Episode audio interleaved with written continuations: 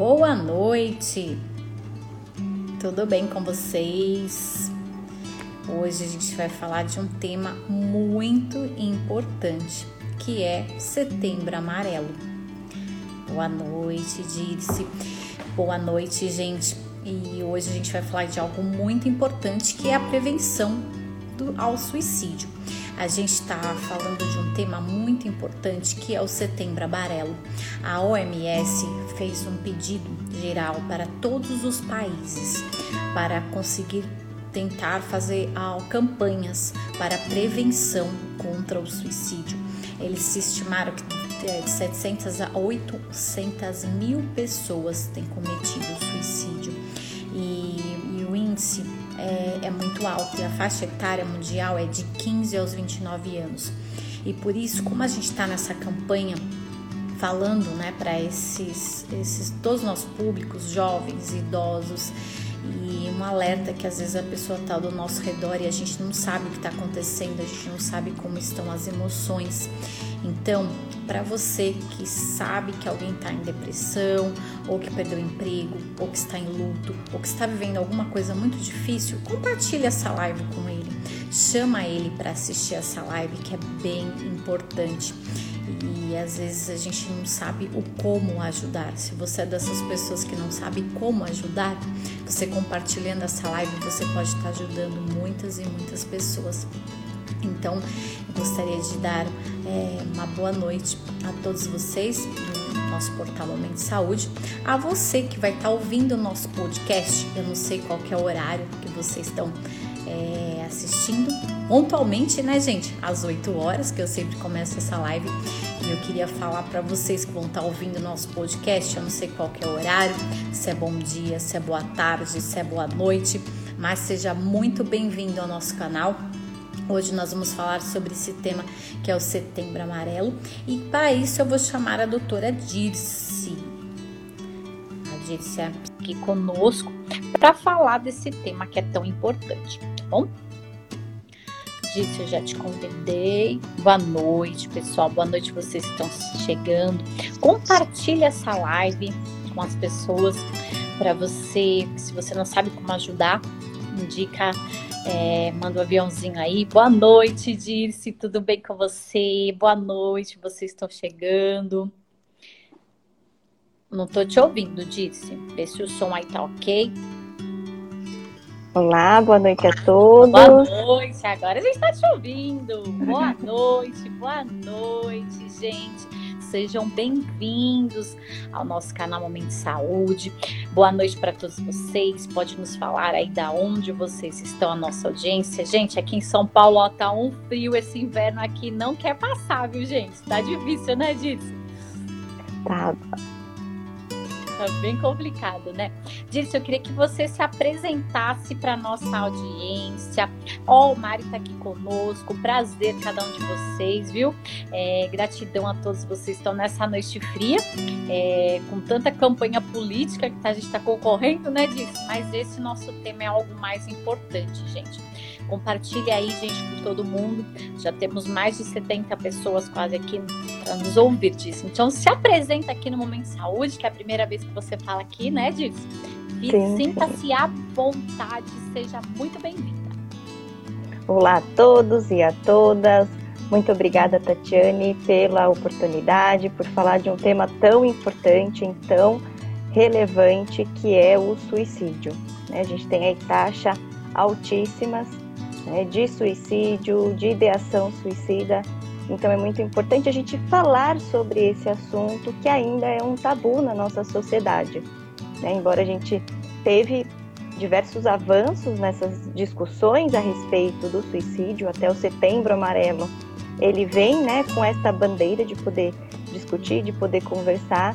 Então parabenizo né, a, a iniciativa do Momento Saúde de poder falar a respeito de um tema tão importante. Eu sou psicóloga, formada é, pela, por Mogi das Cruzes, tenho especialização em terapia cognitivo-comportamental pela USP e mestrado em psicogerontologia. Então a gente vem trabalhando aí também com essa temática da prevenção do suicídio é, tanto na população né, adulto e também na população idosa.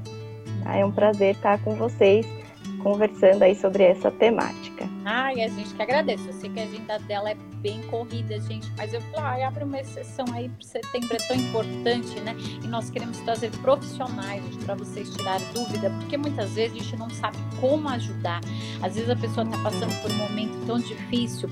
Eu mesmo tenho um caso que na minha adolescência uma amiga estava com um problema e ela falou assim: ai, escreve essa carta, eu vou cometer suicídio e tal.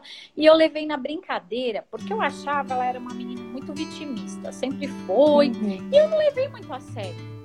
E aí eu fiquei olhando para aquela carteira e eu falei, nossa, essa menina não volta. O que, que aconteceu? Aí eu nem tinha lido a carta. Quando eu li a carta, eu vi que era algo muito sério. E quando os professores chegaram no banheiro, que eu pude ver que o negócio era sério, a gente pôde socorrê-la a tempo. Então, às vezes a gente acha que é uma brincadeira, mas a gente nunca sabe o que está passando na mente do outro, né, Disse? A gente não sabe qual o problema, o quão profundo ele está vivendo, né? Uma angústia tão profunda. E nós, leigos, não sabemos como ajudá-los. Então a Dirce está aqui para falar um pouco disso, para às vezes a gente tentar identificar algum sintoma, é, para ela poder é, explicar alguns detalhes e para você que está passando por um momento tão difícil, é, a gente queria falar desde já, né? Busque uma orientação, é, não passe suas lutas, seus medos, seus anseios sozinho. Gente, a gente está vivendo uma pandemia, 80% dos brasileiros endividados. Nós estamos com um índice altíssimo de, de luto, né? Muitas pessoas se foram na pandemia. Então é muito difícil para cada um de vocês tem passado por dificuldades é, muito grandes, desafiadoras, né, Gis? Sim. A gente tem diversos fatores que podem influenciar nesse processo né, de levar a ideação suicida e ter o comportamento efetivo. Né? Uhum. É, e é importante procurar ajuda, poder falar a respeito, uhum. né? Como comentei com, com vocês, né? Ainda se tem um tabu em relação ao suicídio, uhum. né? É, há uma dificuldade de identificação dos sinais, uhum. né? De que a pessoa está com um sofrimento psíquico muito grande e a forma muitas vezes que ela encontra para poder minimizar esse sofrimento é essa ideação e muitas vezes o, o próprio ato. E às vezes quando ela fala, igual no meu caso, era adolescente, naquela época nem existia campanhas, né? Como agora, uhum. a própria OMS tem pedido para todos os países. Eu já vi que tem bastante americanos aqui conosco e a gente tem seguidores de diversos países. O Momento de Saúde tem uma agência grande e foi um pedido da OMS porque a gente está vivendo uma crise mundial, é índice muito alto, né, Diz? Sim. E, e como men mensurar, né, Tatiane, por exemplo, esse, esse exemplo que você trouxe, né, da, da sua época de adolescência, que é a uhum. colega escreveu uma carta, mas né, vocês pensaram, será que, que é, que é isso, né, que né? vai levar, é uma brincadeira, uhum. né? Como mensurar o sofrimento do outro, né? Uhum. Então, não, não tem como mensurar, o meu sofrimento é maior do que o seu. Né? Não há justificativa, não há meios que leve você a, a pensar no suicídio, na ideação suicídia com este sofrimento. Né? Então, muitas vezes se vem esse preconceito de minimizar o sofrimento do outro. Né? E para ajudar o outro, muitas vezes a gente precisa se colocar nesse lugar do outro para tentar né, é, ter uma escuta não punitiva e ativa tentando entender o que o outro está passando. Uhum. Né? Que é a, a percepção dele assim, um jeito de sentir, de ver o, o, outro. E muitas vezes também, gente, não é a gente vê isso em jovens, mas a gente vê os idosos. Os idosos estão numa fase muito ah, sem propósito, com medo, mesmo da pandemia, continua. Eu ainda conheço muitos idosos que ainda estão trancados, que ainda têm muito medo, que falam, ai, eu não sei ainda o que vai ser da minha vida, e eu já vivi tudo, minha filha. Eles falam assim, eu já vivi tudo, minha filha. Eu falo, que é isso, né? Tem muita lenha aí pela frente, né? Essa falta de propósito, de Parece que. E, e aí você não sabe, né? O tempo de quantas coisas pode fazer. O recomeço é, de, de, situações difíceis, né? Diz que a gente vê situações muito difíceis de pais perdendo filhos, principalmente aqui no Homem de Saúde. A gente trabalha com doenças raras, doenças autoimunes, doenças oncológicas. E é muito difícil viver isso, perder um pai, perder uma mãe, perder um filho, né? Ó, a Rose falando, ó, parabéns, disse, muito feliz de te ver e ouvir. É difícil, né, Rose, a gente conseguir fazer a disso, mas sempre quando eu... Abraço. né? E Diz, você que trabalha então um pouquinho mais assim, que acompanhando, né, a terceira idade, o que que você tem visto? Quais os sinais deles que a gente fala, ih, meu pai, meu avô, minha avó estão precisando de ajuda? Uhum a gente tem alguns sinais frequentes, eh, não só na população idosa, eu vou comentar com vocês, mas de uma, na população geral, né? Então, uhum. são alguns transtornos mentais que podem é, trazer aí, né, alguma influência nesse pensamento de ideação suicida ou no uhum. ato, como, por exemplo, a depressão, né, esse transtorno de humor. A gente pensar, né, nos transtornos mentais e comportamentais junto com o uso de drogas. Né? Então, tanto drogas lícitas quanto ilícitas, isso também pode, né, claro, influenciar junto com outros aspectos é, em relação ao comportamento suicida, né, a um sofrimento é, exacerbado, e aí dentro desse sofrimento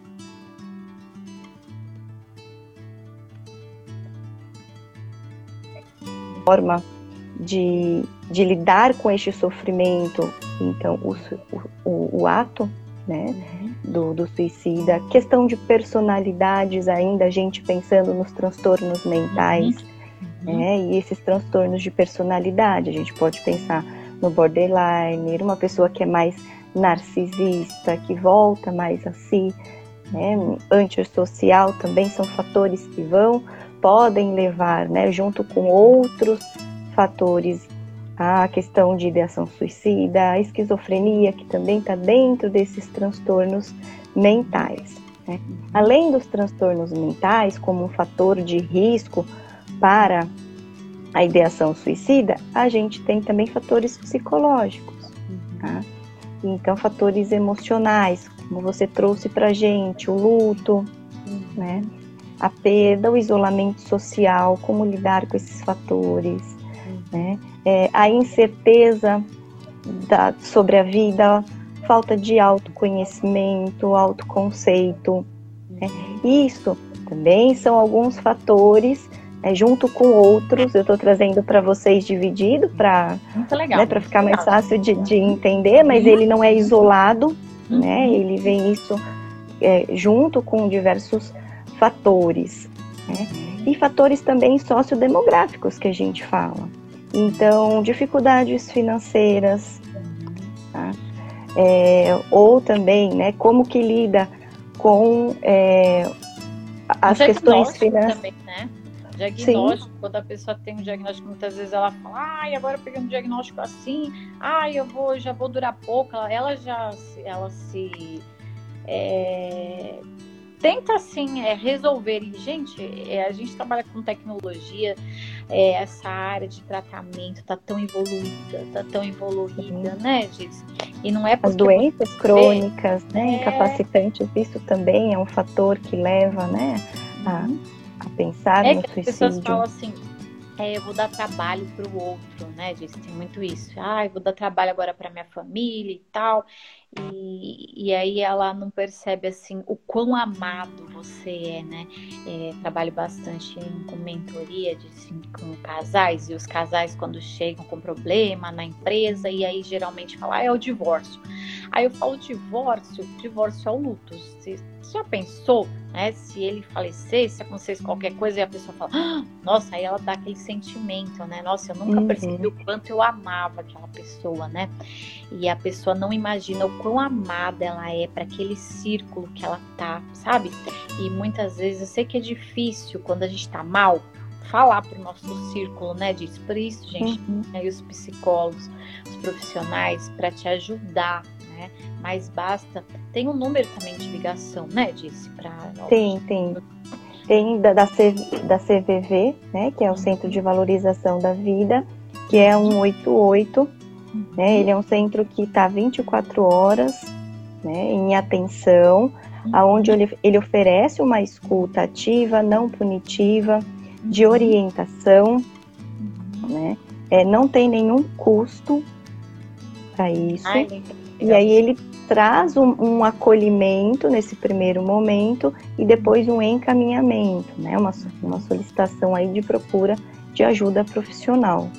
Né? Porque vale a gente lembrar é, é, essa questão da ideação, que é como se fosse uma mensagem, um alarme, né? de que algo está acontecendo, algo está difícil, eu não estou dando conta, né? Isso está sendo muito sofrido, e eu preciso me livrar desse sofrimento intenso. Uhum. Tá?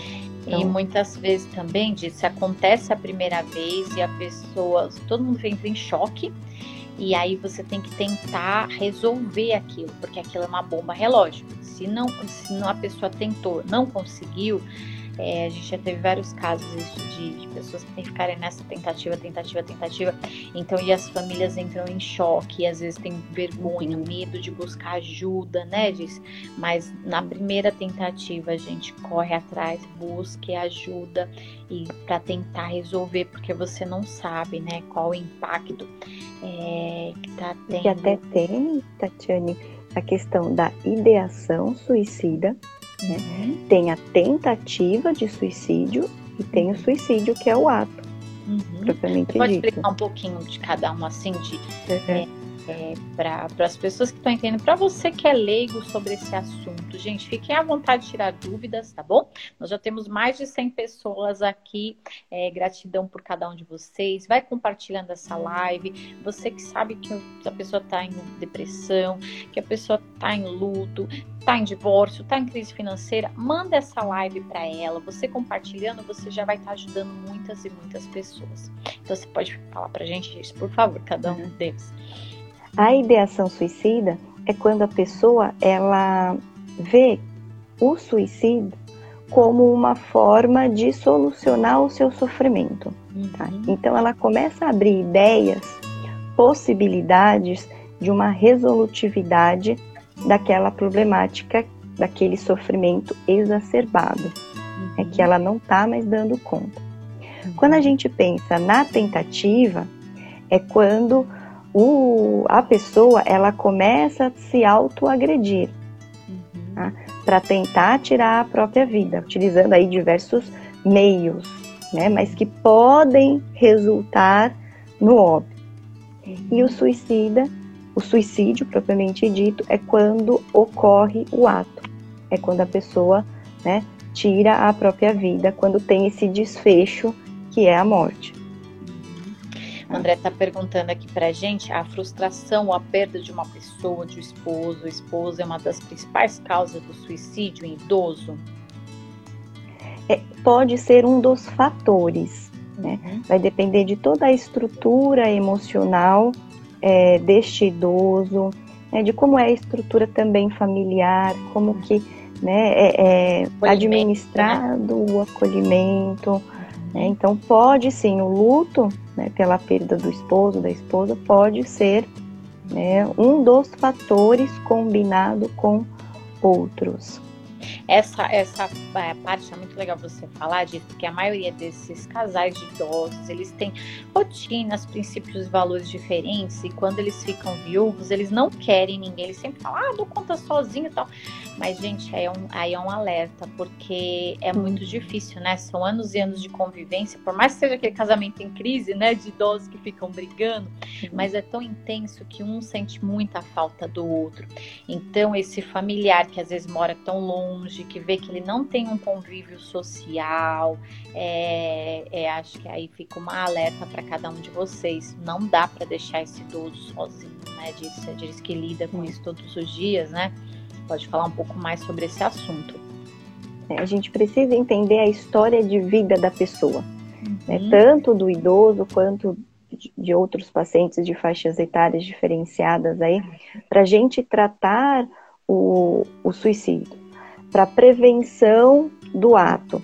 a gente precisa primeiramente entender essa história de vida, né? entender o significado é, que está levando a pessoa a ter os pensamentos de ideação, de tentar o suicídio e até mesmo, né, é, o, o, porquê que está motivando, levando, quais são as circunstâncias, o histórico de vida, a rede de apoio familiar, né, aquela questão que eu trazendo para vocês, tem algum transtorno mental envolvido, uhum. tá? algum fator socioeconômico que também pode estar implicado nesse processo. Uhum. Né? Então a gente precisa entender cada é, história, cada pessoa para poder então ir trabalhando e intervindo a partir daí. E aí eu falo muito, é, é, às vezes assim, nós como, as, como filho, sobrinho, neto, às vezes tem esse vínculo familiar e eles não vão nos ouvir. Então, gente, busque uma ajuda profissional, uma psicóloga assim amorosa, com todo jeitinho, né? Para conseguir entender e às vezes passar esse posicionamento para o familiar. Falar, não, fiquem tranquilos, gente. Esse paciente tá, não precisa, né? Tá, tá tranquilo, esse paciente está bem. O Wallace está perguntando. Existe alguma situação para isso ou a pessoa vai lutar para sempre? Ela vai ficar nessa crise de tentativa, disse. Uhum. Aí dependendo, né? O que está motivando este processo, se a gente pensar nos transtornos mentais, a gente tem que entender esses transtornos mentais e trabalhar né, com a intervenção nesses transtornos mentais para que não tenha recorrência de ideação suicida. Né? Quando Muitas há é tentativa. É né, Dirce? Às vezes, gente, não é só psicóloga, ela vai ter que ir para um psiquiatra, validar medicamentos, né, Dirce? Precisa de uma ajuda sim. medicamentosa também, gente. Não é, é assim. Se, a gente, é, se a gente pensar, por exemplo, vamos supor que é, tenha como fator de risco para a ideação suicida, junto com outros fatores, mais o transtorno de humor, a depressão. Né? Uhum. E a gente tem, opa, perdão, a, a, depressão, pensando na depressão, vamos pôr, moderada a severa. Né? Uhum. Tem toda uma alteração bioquímica do uhum. organismo. Então há necessidade de medicamentos para poder ter uma organização bioquímica né, de neurotransmissores do organismo juntamente, né? Com orientação psicológica para entender né, quais são os pensamentos, quais são as crenças que estão é, relacionados e que estão dando como consequência é, o pensar no suicídio. Né? Uhum. É, a importância também de lazer, né? da prática de atividade física combinada, de buscar um autoconhecimento, né? uma autovalorização. Né? Muitas vezes a pessoa vai perdendo é, o que gosta de fazer, né? o, o interesse em, em atividades que antes gostava e agora deixou de fazer, ela começa a se isolar. Então aí precisa ter um, um, um trabalho para ir expondo a pessoa a participar de atividades, a ter né, redes de apoio e ir trabalhando aí nesse, nesse processo, né? É um trabalho aí que eu falo que é multidisciplinar. A gente não, não trabalha sozinho, né? Dependendo dos casos, respondendo a pergunta do, do nosso colega, é, uhum. é, a gente precisa do medicamento para ter um auxílio melhor, até mesmo para que o, o paciente ele tenha a adesão ao tratamento psicológico porque uhum. envolve aí, questões bioquímicas. Ah, você falou de algo muito importante, que eu sei que também é um tabu e é muito difícil você levar a pessoa até um psicólogo. Aí ela fica, ah, não tem problema mental, psicólogo é pra gente doido, não sou doida. A gente ouve muito isso. E é até engraçado que a gente fala assim, nossa, fez tratamento psicológico. A pessoa olha pra você, tipo, nossa, né? E aí eu queria dar uma dica até para vocês. Vocês que têm essa barreira, dificuldade de levar hoje, gente, tem atendimento online por telemedicina. Então você pode ligar para esse profissional. Você muitas vezes não sabe como lidar com isso. Você pode buscar uma ajuda do psicólogo psicólogo e depois chama aquele seu familiar ou aquele, é, às vezes, muitas vezes vizinho ou vocês que estão em outros estados, mas é, a gente percebe o quanto a internet ajuda, né? E a gente tem diversos é, profissionais, tem aquela rede de, de psicólogos, né? De, de, de ajuda também.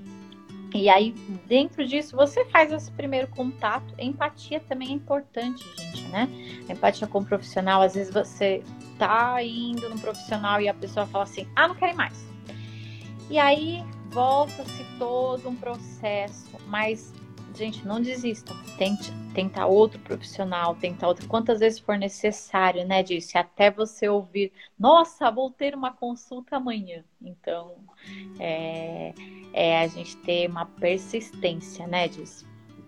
E é um processo, né? Eu falo que o, o tratamento, o cuidado da saúde mental, ela é um, um processo.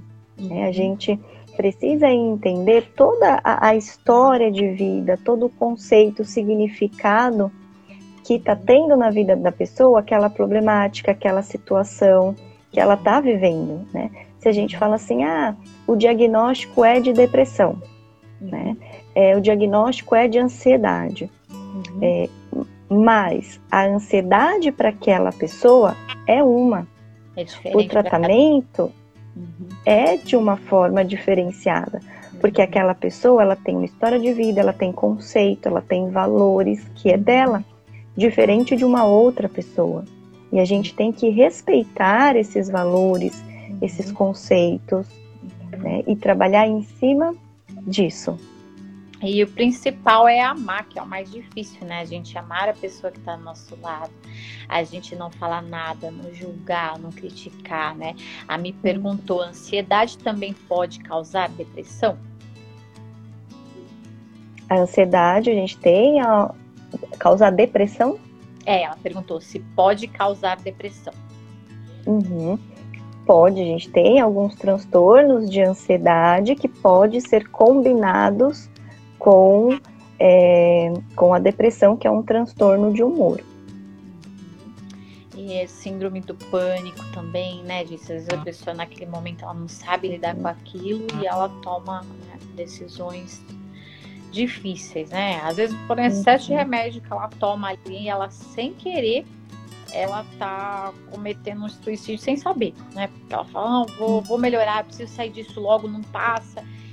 Então é esse tipo de pessoa também a gente tem que ficar do lado, gente, prestar atenção em cada detalhe quando está na crise, porque é, quando a gente não sabe isso, é difícil para a gente medir, né?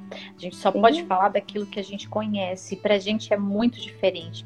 Deus fez cada ser humano muito diferente. A dor que é para um, para outro é diferente. O uhum. luto que para um passa tão rápido, para o outro vai ficar anos. Então é, é cada um tem um, um momento de cada um, então às vezes as, as, pessoas ficam muito comparando, né? Mas ó, o fulano já tá assim, por que, que o ciclano não tá? Né? Isso começa desde a gestação, né? Já é assim, a competitividade. Por que sua gestação é assim, a minha é assim, a criança nasce, e por que, que outro fala, por que, que outro não? Por que, que um gatinho é, por que, que outro não? Isso é desde que, uhum. gente, não se compare, sabe? Cada um é um processo, cada um vive um ciclo diferente. Como a Dix falou, cada um vive, veio de uma cultura diferente, de um vínculo familiar diferente. E, e, é, e, às vezes aquela pessoa que era tão dura a vida inteira, que guardou aquilo a vida inteira, ela vai chegar lá na terceira idade com um monte de problemas, né, Diz? Sim, porque né, a, a nossa, as nossas vivências, nossas experiências diárias com as pessoas, com os nossos familiares, né? A família é o primeiro grupo que a gente tem o contato. Depois vai para a escola, para o trabalho, amigos, enfim, né? Toda essa rede social na qual a gente tem o contato, ela vai constituindo a nossa personalidade, o nosso jeito de ser, né? essa relação com o outro. Isso é um dos fatores que nos faz diferente. Por mais que a gente tenha, vamos por é, irmãos univiterinos, gêmeos, idênticos fisicamente. Né? O seu jeito de agir vai ser diferente, o seu jeito de pensar vai ser diferente. Né? E a gente precisa respeitar essas diferenças. Uhum. Né? O respeitar não quer dizer que eu estou concordando com aquela ideia. Uhum. O respeitar é saber que eu posso pensar diferente e que eu posso ajudar qualquer ser humano. É essa tem que ser a nossa mensa, a nossa mentalidade de ajudador. Gente, o mundo já está cheio de acusador, já está cheio de pessoas apontando o dedo. Então você apontando o dedo e falar para aquela pessoa, mas de novo, mas eu te disse, mas isso não vai ajudar em nada. Você só está destruindo mais aquela pessoa que já está destruída, que já está do fundo do poço e você só tá lá jogando mais pedra nela. Então, às vezes ela pode pensar, né? Eu não, não valho nada mesmo, é, é, eu não presto mais para nada. De novo eu caí no alcoolismo, de novo eu caí nas drogas, né? Eu não é, tenho jeito. É. Então são as crenças limitantes dela que vai cada vez mais, em vez de você ser diferente. Por mais eu sei que é muito difícil para nós, né? Quando a gente vive essa situação no lar, do alcoolismo, da droga, e, e é muito complicado isso. Mas quando a gente ama o outro de uma maneira tão sobrenatural, que é só Deus mesmo para colocar esse amor e falar, opa, eu tô aqui para te ajudar. Vamos de novo, mais uma vez e, e aí aquela pessoa se sentir que ela pode achar um propósito, que ela pode recomeçar quantos estão recomeçando, gente? Então, quando eu uhum. ouço muito isso do, da, da dívida, principalmente, né? Porque para um homem tudo é muito complicado isso. E fala, não, 80% dos brasileiros estão igual você. Então, é buscar essa ajuda, né, Diz? é vencer uhum. esse desafio, essa barreira de falar, então, quando a gente cala, né, a gente vai guardando, a gente vai alimentando e às vezes aquela pessoa vai até você para abrir o coração e ela sai pior, né? Por isso que é, é, importante um profissional. Então, se você não consegue também ouvir, se você já está emocionalmente tão abalado com toda essa situação, é, é, melhor você não ouvir. Você fala, olha, agora eu não posso e tal. É, busca alguém mas não, não, não destrua, né? Porque a palavra constrói e a palavra destrói, né, diz. É, a gente tem né, algumas falas assim que falam, não é indicativo para a gente uhum. falar para, por exemplo, a pessoa que tentou o suicídio, né? Uhum. É, de rechaçar aquilo que ela fez. Então, por exemplo, credo, é, isso é pecado que você fez, é, né? Você vai para o inferno. Tá? Então, por exemplo, isso não é indicado, né? A pessoa já está em sofrimento, ela está buscando uma forma de tentar aliviar a dor, uma dor intensa, né?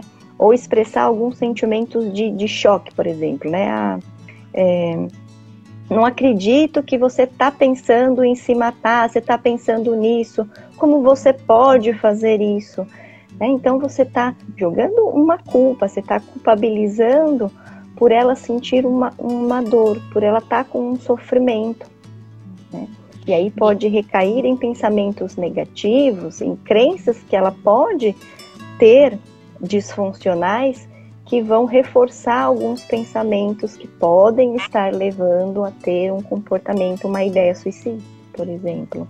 Principalmente é. agora também a pandemia, adolescentes, esse ficar muito em casa e às vezes os pais não têm noção do que, com quem eles estão conversando nesses jogos qual é o tipo de pessoa que está alimentando o seu filho e, e, as redes sociais para muitos pais virou um, né? Vai lá, fica lá, se diverte, é um parquinho né, de atrações, é a babá do seu filho. E, e, em muitos lares a gente percebe isso, que esses pais não conhecem esses filhos que estão dentro de casa. Então, quando acontece isso num lar, ele fala, mas como meu filho estava tão bonzinho jogando no quarto, né? Eu ouço muito isso. E é muito triste, porque os pais não, não, não estão preocupados com essa saúde do filho, né? O emocional, o psicológico. Muitas vezes nem se alimentando esse, esse jovem tá ele está em direto. Esses dias nós conversamos com o pai, disse que a criança convulsionou, ele levou para o hospital e era excesso das telas, uma criança pequena.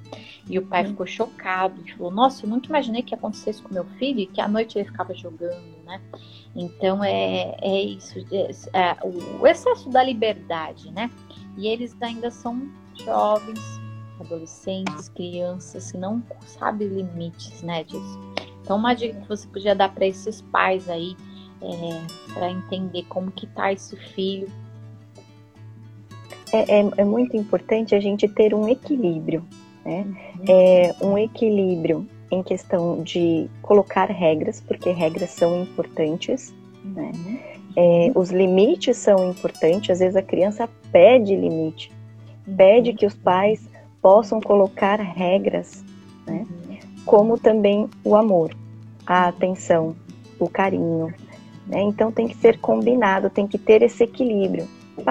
Pais permissivos demais né, podem trazer consequências aí de comportamento da criança que não é muito interessante. Né? É, pais ausentes, Tá? É, então tem que ter este equilíbrio entre a atenção, entre o carinho, o amor, né? A criança ser vista, ser percebida, participar das decisões da família, cada um dentro da possibilidade da sua faixa etária, mas poder participar, poder estar junto, né? fazer atividades em conjuntos. Tá? É, a gente falando, né? não só ficar na, na internet, no celular, em jogos, né? Porque isso vai isolando a criança. A gente tem crianças que não têm noção corporal, né? É, vive se batendo é, quando vai andar porque não tem noção de espaço e de corpo, tá? porque não está sendo exposta a isso. Né? Então, ter um equilíbrio nisso colocar regras, colocar limites, porque a nossa vida tem regras e tem limites. Né? Na vida adulta, a gente não pode fazer só o que a gente quer. É, tem que é. começar desde pequeno, né, Disse? É. Sim, Uma coisa que é importante também, né, é a gente vê muitos pais usarem os filhos no divórcio. Então, isso também é algo muito complicado. O divórcio é um momento muito difícil, gente. Eu falo que várias pessoas brigam pelos bens, mas aquele filho é algo que eles vão ter que aprender a lidar. E muitas vezes essa guerra eles usam a criança né? E para comunicação, para tudo. E eles nem percebem muitas vezes o que ele está fazendo psicologicamente naquela criança. Então eu queria que você falasse um pouquinho disso também, né? E aí vai explodir lá na frente e aí ninguém entende o porquê, né? É, é, muitas vezes, né, né, nessa briga, nessas discussões que envolve todo o poder judiciário, a justiça, né, com os filhos, enfim, há uma fragilidade muito grande e vulnerável dos pais, né, de questões emocionais é, dos próprios pais. Tem, tem vezes que a gente ouve assim, ah, eles estão discutindo, estão brigando por um jogo é, de mesa que ganharam no casamento. Muitas vezes não é o fator material, né? mas é o fator emocional que está envolvido em ambos uhum. nessa disputa, nessa discussão, né? Então, o que, que a gente orienta? Né? Ter um cuidado. Né? É preciso também ter um apoio psicológico nesse processo. Uhum. Para a criança, para os pais, muitas vezes, intermediar porque, gente, às vezes as pessoas nem percebem, né? Aquela criança tá lá, é o que eles falaram, né? Bem inocente. A criança é inocente, mas ela, ela, ela sente aquilo, ela sente aqueles gritos dentro de casa. E muitas vezes ela se coloca a culpa, ela fala, olha, por minha causa estão se divorciando. Porque muitos pais falam, ai, a gente vivia bem depois que você veio. Todo, todo nascimento, toda criança quando chega no lar, aquela rotina ela muda muito, né? E muitos pais, às vezes, em vez de, de prestar atenção, é, o casal, eles esquecem um do outro e aí o filho vira o centro. Depois eles vão culpar o filho por causa do divórcio. E o filho não tem nada a ver com essa situação, porque ele chegou depois do casamento, né? E só que aquela criança, ela se culpa. Então aquela criança, ela vai crescendo com esses traumas e ela vai crescendo, então, de uma maneira que se não trata isso, né, de, naquele momento, vai causar lá na frente isso que a gente tem visto, né? Até de alienação parental, né? Que muitas vezes também num processo judicial pode acontecer, né? Não só num processo, mas quando a gente pensa, né? Quando chega nesses nesses momentos, né, de uma disputa judicial, então está muito fragilizado, né, o, o casal. Muito então aí muitas bom. vezes pode o Marcos está aqui, ó, parabéns, professora Diz, por abordar um tema de extrema relevância com muita competência. E é legal, gente, que a Diz, eu ouvi alunos dela compartilhando isso. Aí eu falei, será que vai valer nota? Brincadeira disso. Mas é muito legal o quanto você é querida pelos seus alunos e o quanto você é dedicada com seus pacientes e é muito gostoso de ver isso, né? De ver um profissional é, falando, né? é inspirador, né? E é inspirador sim quando a gente tem bons profissionais, pessoas que nos ajudam, nos encorajam e tão esses profissionais gente, estão preparados para nos ajudar a passar por mais difícil que seja, né, Diz? Eles estão lá. A Diz já é aquela gente que vai nas crises lá na família, ela é chamada, ela trata Alzheimer, ela trata as demências. Então, é, isso é, é a paixão pelo que você faz, né? Propósito. E gente tem mais perguntas aqui, ó. Uh, o suicídio é um estágio da depressão mais severa? Não, há, não é uma via de regra. Quem tem a depressão severa é, vai cometer suicídio né? não é via de regra. Então, a pessoa ela pode estar vivenciando é, uma depressão severa e não tem ideação suicida. Tá? É, Mas a gente tem um, né, um risco. acompanhada, né? Essa, é, quando, gente, esses tipos de pessoas têm que estar bem acompanhada, né, gente? Não pode falar assim, ah, ela tá bem, ela não vai mais na terapia. Não dá, gente, para fazer isso. É, essa, ela precisa de um acompanhamento para o resto da vida, né, disso.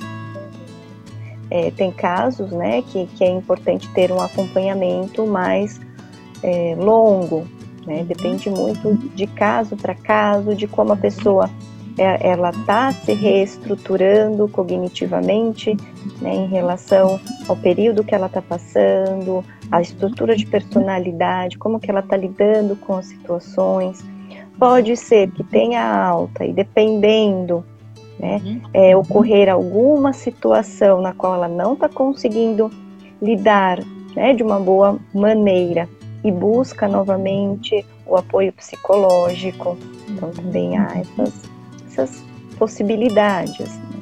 Tudo depende aí de. Fiquem à vontade em perguntar, a gente está falando de tabus também. É, eu vi que eles estão muito preocupados com depressão, né? Essa é a maior dúvida, né? Depressão e ansiedade. Então, conforme vocês estão entrando agora na live, no início a Dirce falou um monte de causas que pode acontecer, gente. Então, essa live vai ficar salva, vai ficar gravada, vai virar podcast. Você que está entrando agora, fica tranquilo que dá para você é, assistir depois. E você que tem dúvida, fica à vontade que a Dirce está aqui para poder ajudar vocês. E é por isso que eu trouxe ajuda profissional, né? Quando eles me pediram, ah, por favor, vamos falar de setembro amarelo, isso é bem importante. Então a gente está aqui para isso, né, Disso? Para poder ajudar, Com certeza. Com certeza. E desses, é, é, disso tudo que você vive no dia a dia de consultório, né? O que, que é o mais difícil para os familiares, para quem estão do lado, é levar a pessoa, é com que a pessoa faça o um acompanhamento. Qual é a maior dificuldade disso? Você, como profissional que está aí do outro lado, pode falar um pouquinho para nós aqui. A gente pensando, por exemplo, numa população idosa, na qual eu trabalho, vamos supor, com doença de Alzheimer. Né? É, a sobrecarga, as dúvidas em relação ao processo do Alzheimer, né? O comportamento do idoso com Alzheimer são algumas das dificuldades que os familiares acabam trazendo para nós. Né? Dependendo do estágio do Alzheimer, a gente tem um trabalho muito mais ativo justamente com o familiar, né? para conseguir é, lidar de uma maneira com melhor qualidade de vida, até mesmo para o familiar e para o paciente. Né? Então, com orientações, é, tentar trazer estratégias comportamentais, de estrutura ambiental para minimizar riscos para o paciente, é, é, organizar o, o, dia do cuidador, porque muitas vezes o cuidado ele fica para uma pessoa da família, essa pessoa não tem condição financeira de ter um cuidador, enfim. Então a gente vai trabalhando dentro dessas, desses viés aí que, que permeiam o cuidado com o idoso, por exemplo. O Wallace perguntou qual a relação de pessoas que têm pensamento suicida para as pessoas que chegam a cometer o suicídio. Uhum. Quando a pessoa começa a ter pensamentos suicidas, a gente ouve como isso é um mito. A gente, ah, ela, quem fala não faz. É ao contrário. E às vezes a pessoa então, nem fala e faz. Isso, porque a gente tem pessoas que são impulsivas e elas já vão para o, o ato. Uhum. E tem pessoas que planejam. Uhum. As pessoas que planejam chegam até deixar uma carta. Por exemplo, foi o caso que você trouxe para a gente logo no comecinho da live, né? Que você vivenciou, Tatiane. Então, é, isso precisa estar atento. Se a pessoa está tendo já ideias? A gente vai, o profissional vai verificando essas ideias. Né? Será que ela está estruturando? Como que são essas ideias? Tá? Porque sim, essas ideias podem é, chegar na tentativa e às vezes acontecer o fato, infelizmente. Né? Então a gente tem que prestar atenção. É, e nunca tem que é dar atenção e orientação profissional. E nesse caso, assim, foi. Ela tá super bem, né? Porque chegou a tempo, fez uma lavagem estomacal, com um tempo internada, mas é, teve um cuidado e tá bem, super bem, tem a família dela, da mesma idade que eu, construiu família, né? Mas é aquela coisa das vezes a gente não acreditar que a pessoa fala e a gente vê muito isso, gente. Uma outra dica que eu ia dar para vocês é no namoro. Quando as pessoas começam a falar, ah, se você me largar de mim, eu me suicido, eu não vivo sem você. Lógico, você, se você quer terminar esse namoro, é não tem que ficar com a pessoa por obrigação, mas tem que pensar numa estratégia de conversar com o familiar. É, há um tempo atrás a gente viveu isso também. O moço falava muito isso e a menina já estava de saco cheio. Ela fala, ah, isso aí também está fazendo chantagem. E realmente é, aconteceu, né? Não conseguiu, mas teve uma ajuda também. Mas se ela tivesse falado com algum familiar dele, tivesse buscado uma ajuda profissional, ela tinha um vínculo né, com aqueles familiares, então ela ficou muito mal. E quando ela chegou no hospital para visitar e tal, e, e, a mãe assim falou: por que, que você não tinha me falado? Ela tinha um vínculo com aquela família, né? Diz. Uhum. Então, muitas vezes, se a pessoa é assim, já tem algum problema psicológico, já tem um vínculo assim.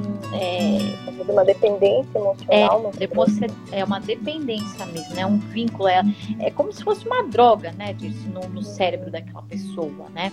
Que ela acha que ela não consegue viver sem aquela outra pessoa. E isso é precisa de uma ajuda, gente. Não dá para fazer um término assim, porque aquela pessoa já tá indícios, né, disso. Uhum. E, e é importante ter redes de apoio, né? Então, vamos supor, ah, tá com ideação suicida, tá com, comentando, uhum. é, buscar, não deixar aquela pessoa sozinha, uhum. Não uhum. deixar que ela se isole, ter alguém por perto, familiar, amigos, né? poder se dispor a conversar uhum. tá? é, e, e a ouvir né, o que a outra pessoa tem a dizer, a falar, se ela quer dividir seu sentimento, dependendo, né, buscar ajuda profissional, né, mas estar por perto, tem gente, ter pessoas junto, né, porque às vezes a tendência, se a gente tiver, por exemplo, é, associado com uma depressão, né, essa pessoa tem algum transtorno mental, é, a pessoa ela vai se isolando. Sim, ela, ela vai. vai. deixando de fazer as atividades, de ter o convívio social. Uhum. Né? E aí começa a relatar possíveis ideias. Uhum. Né? Então a gente acaba verificando como que estão essas ideias. E aí você falou algo importante disso, essas ideias, e aí você deixa a pessoa ficar assistindo o jornal, que só fala disso. Gente, todo dia vai fazer, falar uma matéria desse assunto. Então, uma dica que eu dou para vocês: muda, põe Netflix na TV, tira um idoso que fica pensando nessas coisas. Olha, boa noite, Andressa, diretamente do Piauí. Olha, logo, logo quem vai estar aqui é a Andressa falando com a gente também. E a Andressa vai falar de um tema importante que é a organização familiar. A criança que não dorme, aquele caos no casamento, rotina. E muitas vezes só, era só ajustar o sono da criança, era só buscar uma ajuda profissional. E, e aí vem a culpa, né, disso. Poxa, não dei atenção, Poxa, uhum. por isso que para mim é tão importante estar aqui, porque eu tive essa história feliz, né? Mas no ano passado a gente perdeu um grande amigo, um músico assim maravilhoso. A gente tentou ajudá-lo, nós trouxemos ele um tempo para cá, e aí ele ficou internado numa clínica, porque ele não queria. E quando a gente ouviu essa notícia que ele tinha conseguido se suicidar, pra gente foi é, é terrível, porque a gente falava, nossa, quantas chances ainda tinha, né? Quanto tempo a mais, quanta coisa linda pra vida, né? E, e aí, ó, tem mais uma pergunta aqui. Gente, pode perguntar no inbox também, quem tá com vergonha aqui, fica à vontade, tá bom? Uhum. É, o Beto perguntou assim: ó, existe uma terapia rápida para sair da depressão? Qual é a dica? Uhum. É, dentro da psicologia, a gente tem diversas linhas teóricas que trazem o embasamento da atuação do psicólogo. Né? Todas as linhas elas são efetivas, tem estudos que mostram, né? É, e dentro também das pesquisas a gente tem a terapia cognitivo-comportamental, que acaba tendo sessões é, mais planejadas e cientificamente comprovado com curtas sessões, né? Sessões mais curtas comparado com outros tipos de terapias ou linha teórica, né? Mas todas são efetivas. Vai depender muito de como o paciente se identifica com o profissional, com a condução do profissional, da linha teórica que ele trabalha, que ele entende o ser humano e toda a condução da intervenção. Tem os grupos de apoio também, né, gente? Tem os grupos de apoio, Isso né, é que, que, também auxiliam, né, vai, vai possibilitar compartilhar né, o seu sofrimento, os seus pensamentos, as suas angústias, medos, né, que possam estar tá permeando a vida, situações daquele indivíduo. E aí a troca né, de, de experiência. Então, ah, eu vivi isso que você está relatando agora. E é, nesse período que eu estava vivendo a mesma coisa que você está relatando, eu fiz isso, isso, isso. E deu certo, foi bom para mim, eu consegui sair, né? Então ele, ele apoia, ele divide experiência, isso também auxilia no processo, porque muitas vezes a pessoa acha que não tem solução, né? Que o seu sofrimento está tão grande que não tem mais o que fazer. Quando você vê uma outra pessoa que passou por uma dificuldade, tá lá, tá bem, isso é motivador. Uhum. Olha, tá aqui a Camilinha com a gente também do Sergipe, que é, gente, superação total. Aqui eu fiz uma live com ela também e foi fazer heterofilismo. Então, assim, a renovação da mente, a renovação das amizades, a renovação do vínculo, né?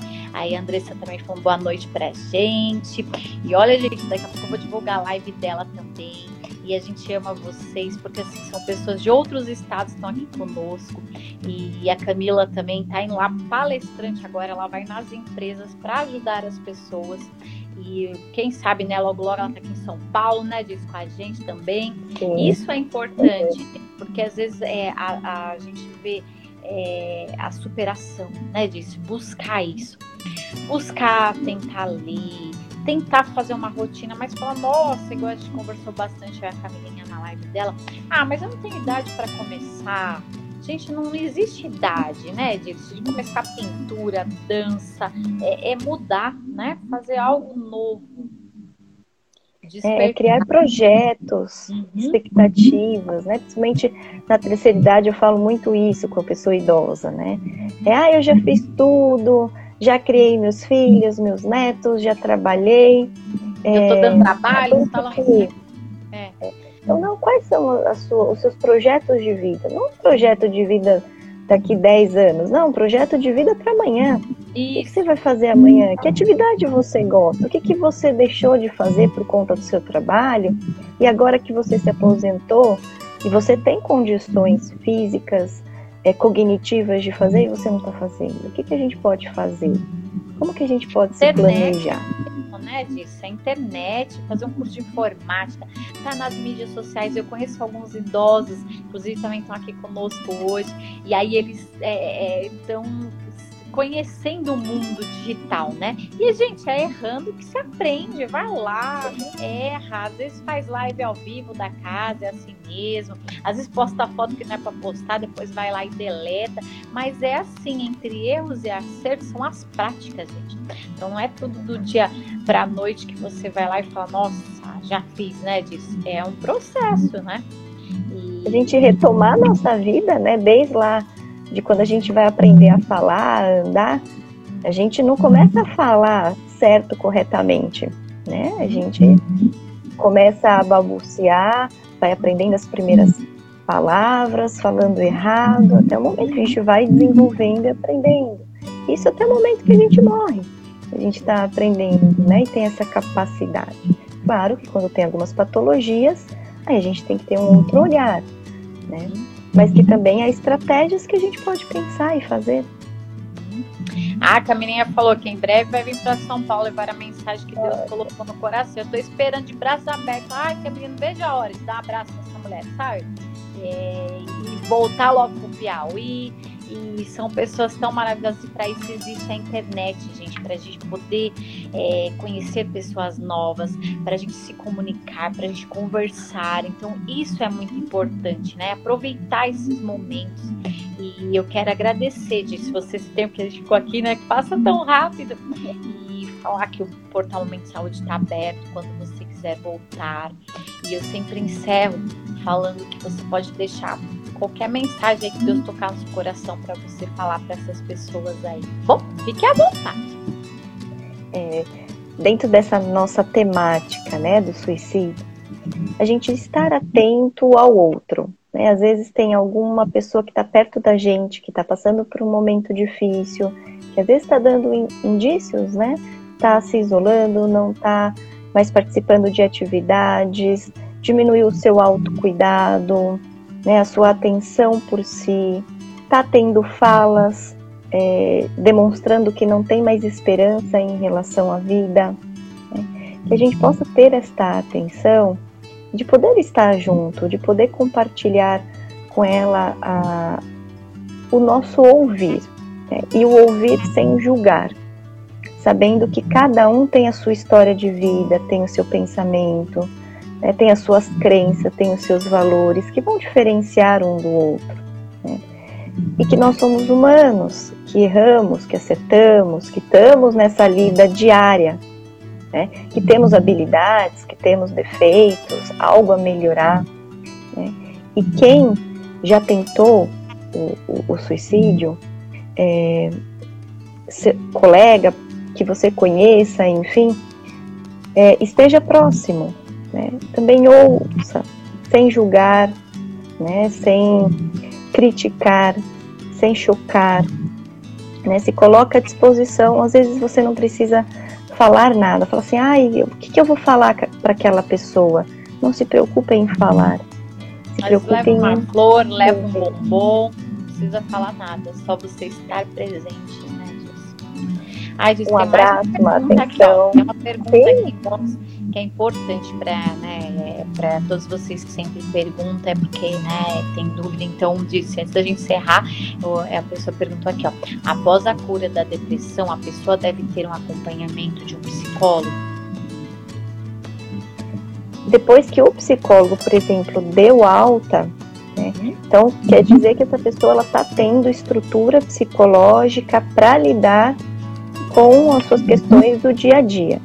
Pode ser que, dependendo de uma determinada situação, que ela perceba que não está dando conta, que está trazendo aí pensamentos, sentimentos que estão incomodando mais exacerbadamente, ela pode buscar novamente a orientação psicológica, a terapia, né, a psicoterapia, pra, para o psicólogo conseguir, junto com ela, auxiliar neste processo e criar mais repertório comportamental para lidar com essa nova situação. E vocês também, gente, que falaram bastante de ansiedade, procura aqui no Momento Saúde, tem uma live com a doutora Camila Sampaio, que ela só falou sobre esse tema que é muito importante. Hoje o nosso assunto foi sobre o Setembro Amarelo. A gente agradece cada um de vocês que estão conosco até agora. A gente vai estar aqui à disposição no inbox também para vocês que chegaram agora, para vocês que têm dúvida. É, a gente está aqui à disposição. Essa live vira um podcast, então vocês chegaram depois, fiquem tranquilos que essa live vai estar salva, tá bom? Eu queria agradecer, Diego, mais uma vez por você, pela rotina aí tão apertada entre aulas, pacientes, cuidado com os pais e, e né, um tempinho aqui pra gente. E agradecer cada um de vocês também e orar para vocês que estão passando por essa dificuldade, né? Quando acontece isso no lar, é muito difícil. Que Deus possa consolar, confortar o coração, porque é, é algo que que não está acima, está é, só com Deus, né? Está acima de nós, está acima de, de qualquer é, sofrimento. É difícil para a gente, a gente é limitado demais para entender o outro. Para isso tem os profissionais, gente. Então não fica tentando entender o porquê, para quê então não fica se culpando. Talvez nesse momento é você que deva buscar uma ajuda profissional é, para tentar entender esse momento que você está passando. E a gente só é para não sofrer sozinho, para você muitas vezes ajudar, né? Quem está ao seu redor. E a gente não é um super-herói, né? Disso. A gente possui emoções, a gente nem sempre está bem o tempo todo. Isso é, é o ser humano, gente. Não é então, é frescura, não, não é, é ser fraco não, não. Não é falta de fé, não tem nada a ver com fé. Não é. Não é, não é. Muitas vezes a gente nem, a gente vai mudando de uma tal maneira que a gente nem percebe que tá, que tá assim, né? Então se você, conforme nós temos hoje todas a, a, o auxílio, né? De poder dar algumas diretivas para você enxergar isso, é, buscar uma ajuda. Então a gente está aqui para isso. Que Deus abençoe a cada um de vocês, uma boa noite de descanso, um bom resto de semana e gratidão a todo mundo, viu? Obrigadão, viu, Diz? Tudo de bom para você. Tá. Tchau, tchau, gente. Vou encerrando agora, tá bom?